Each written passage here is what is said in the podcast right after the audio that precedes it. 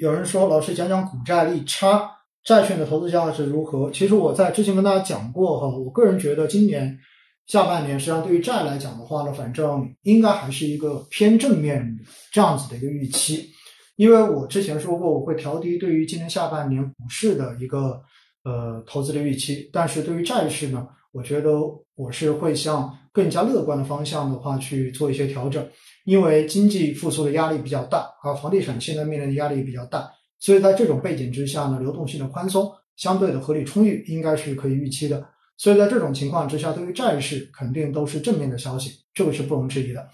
然后另外一块呢，会对股债利差哈这个指标，其实跟大家稍微解释一下，那是因为我们的钱其实如果你不用来投带风险，就是有可能让你亏损的这些投资的话呢，你是可以直接去选国债的。因为国债基本上是政府信用，因此你是不用冒风险，所以我们一般会把国债收益率呢当成叫做无风险收益率，也就意味着你的钱可以不冒风险而获得的这个收益率。所以呢，我们去评价股票到底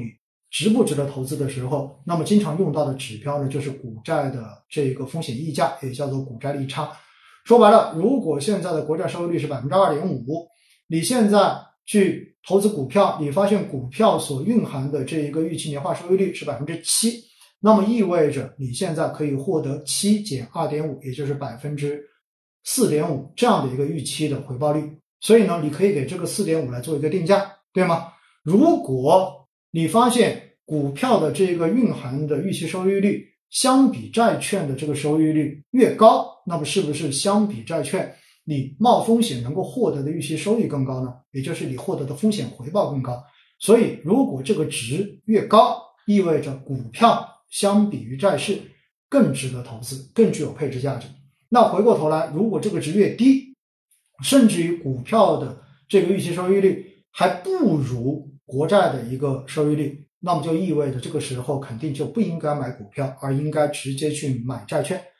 所以呢，股债的这个利差就是这个意思，它是用来衡量股票的预期收益和国债相比到底高多少。如果这个值很高，那么就意味着股票越具有配置价值；这个值很低，甚至为负数，那么意味着股票不应该买。那很多人就会问了，那股票的预期收益率从哪里看呢？很简单，市盈率的导数啊，市盈率是用股价去除以每股的收益。所以的话呢，这相当于就是一个倍数。那回过头来，你把市盈率的导数，也就意味着你用它的每股的这个收益、每股的这一个利润，然后去除以它的股价，那么就会得出来你每年能够获得的一个预期回报率是多少。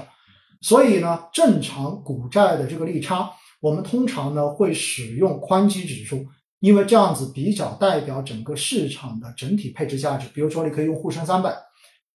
你也可以一部分用中证五百，但是和越小盘准确性越低。我必须要告诉大家，因为中小盘跟成长的话，它的这个估值变化太大了，尤其是它的这一个整体估值的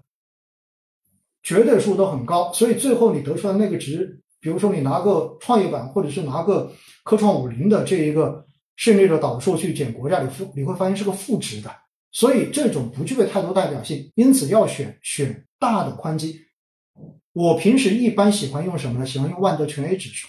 它的一个市盈率的导数去减去十年期的国债，这也是我平时每周统计这一个股债利差、股债风险溢价收益的一个数据的来源，好吧？这里就跟大家花点时间稍微的介绍一下。